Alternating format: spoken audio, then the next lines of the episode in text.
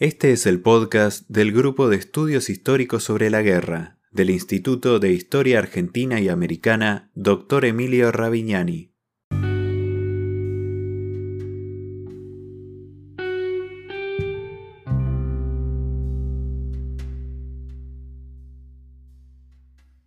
El Grupo de Estudios Históricos sobre la Guerra, GEIGE, fue fundado el 16 de diciembre de 2013 en el Instituto de Historia Argentina y Americana Dr. Emilio Ravignani, Unidad Ejecutora UBA CONICET. Su objetivo es impulsar la confluencia de investigadores con diversos grados de formación interesados en el abordaje de la problemática bélica desde la perspectiva de la historia social y cultural de la guerra.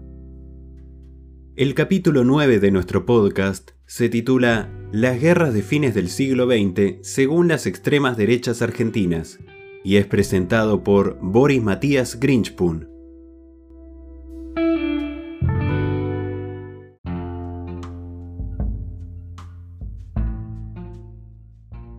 No es arriesgado afirmar que las extremas derechas tienen una prolongada y destacada historia en la Argentina comenzando en los años 20 y 30 con los intelectuales que renegaban del cosmopolitismo, con las ligas organizadas contra el denominado maximalismo y el fortalecimiento de las ideas antimodernas dentro del catolicismo.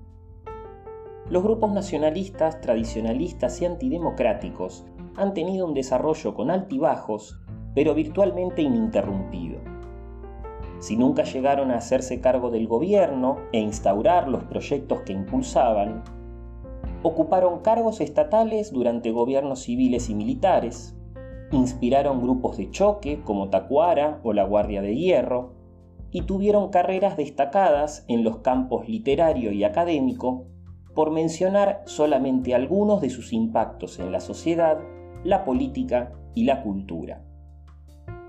Esto ha meritado una considerable cantidad de trabajos, los cuales han tendido a soslayar el período iniciado en 1983.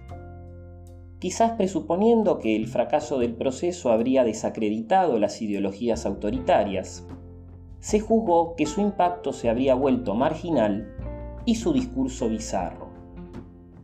No obstante, un breve repaso hemerográfico muestra la vitalidad de estas extremas derechas, las cuales continuaron fundando movimientos, editando revistas y realizando actos y marchas, lo cual les permitió mantener injerencia en ámbitos tan diversos como las universidades y el mundo sindical.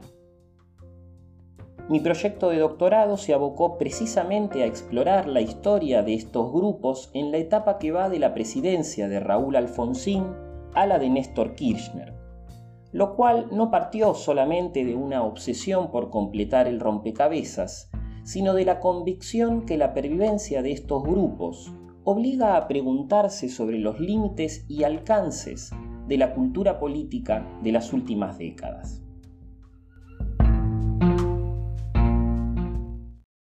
Estás escuchando a Boris Matías Grinchpun. Este es el podcast del Grupo de Estudios Históricos sobre la Guerra del Instituto Ravignani.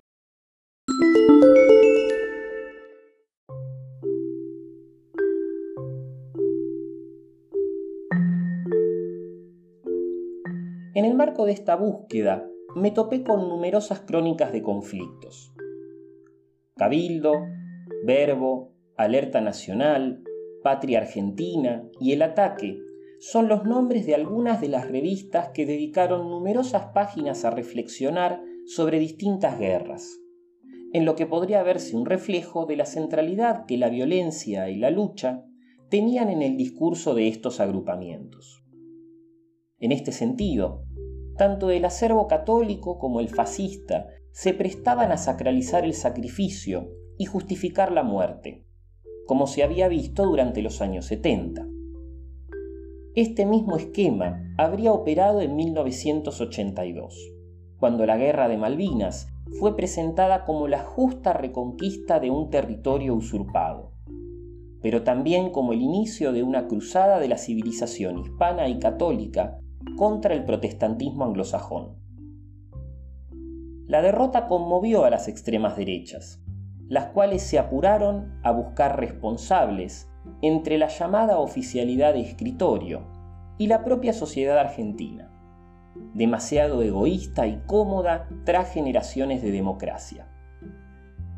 Las representaciones en torno de esta contienda serán exploradas en profundidad en una presentación posterior, pero puede adelantarse en este momento que los nacionalistas y tradicionalistas tuvieron un rol importante en la construcción de una mitología en torno de Malvinas, proporcionando narrativas y tópicos que tendrían llegada mucho más allá de sus propias falanges. Podés conocer más sobre el Grupo de Estudios Históricos sobre la Guerra a través de nuestra página web www.gigue.com.ar. También podés encontrarnos en Facebook, Twitter, Instagram y YouTube como arroba Gigue.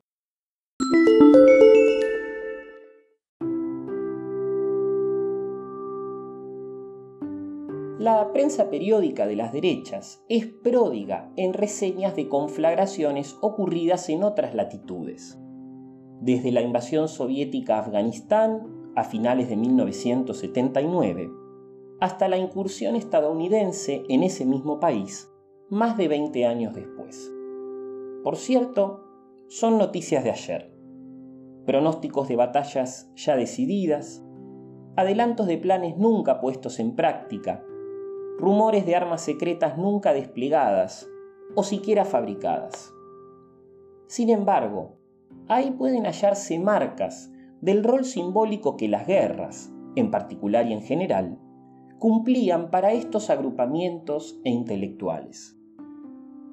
Por momentos, la guerra podía aparecer como la continuación de la política por otros medios, tal como dijera a principios del siglo XIX von Clausewitz pero en otras instancias habría predominado la fórmula de Marinetti, la única higiene del mundo.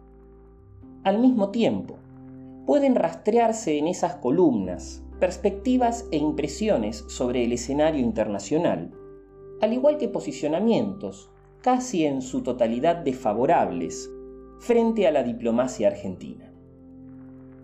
Finalmente, podría encontrarse también una caja de resonancia de las representaciones sociales en torno de esos conflictos, como la oposición a las distintas intervenciones militares estadounidenses, reacciones de las cuales las extremas derechas no fueron meras espectadoras, sino que idearon diversas iniciativas para difundir sus propios sentidos en la lucha que, según dijera el fundador de Cabildo Ricardo Curuchet, enfrentaba a la nación contra el caos.